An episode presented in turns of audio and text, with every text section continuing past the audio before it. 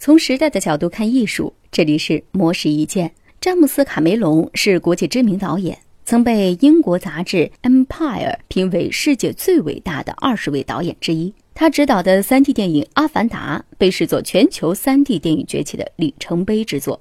前段时间，卡梅隆在一次演讲当中就分享了他对于未来 3D 电影制作的一些看法。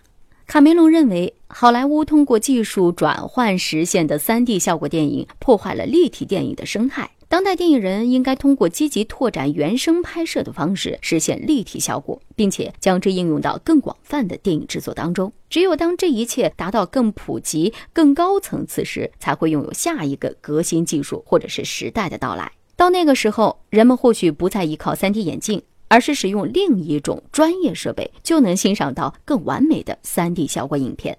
卡梅隆还表示，他在未来还想要实现一种完全沉浸式、可交互的360度拍摄技术。这种技术里面包含三十个球形数据集，可以随意的进行交互、滚动选择、平移等功能，从而让研究人员、学生更加的沉浸，真实的跟随拍摄人员去认知新鲜事物。在关于艺术与科学技术相互影响的问题上，卡梅隆表示，电影当中艺术化的生物设计都是有一定科学基础的。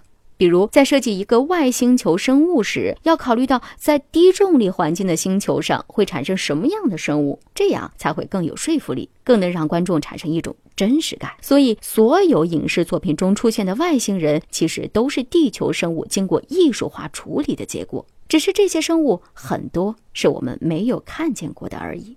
以上内容由模式一键整理，希望能对您有所启发。模式意见每晚九点准时更新。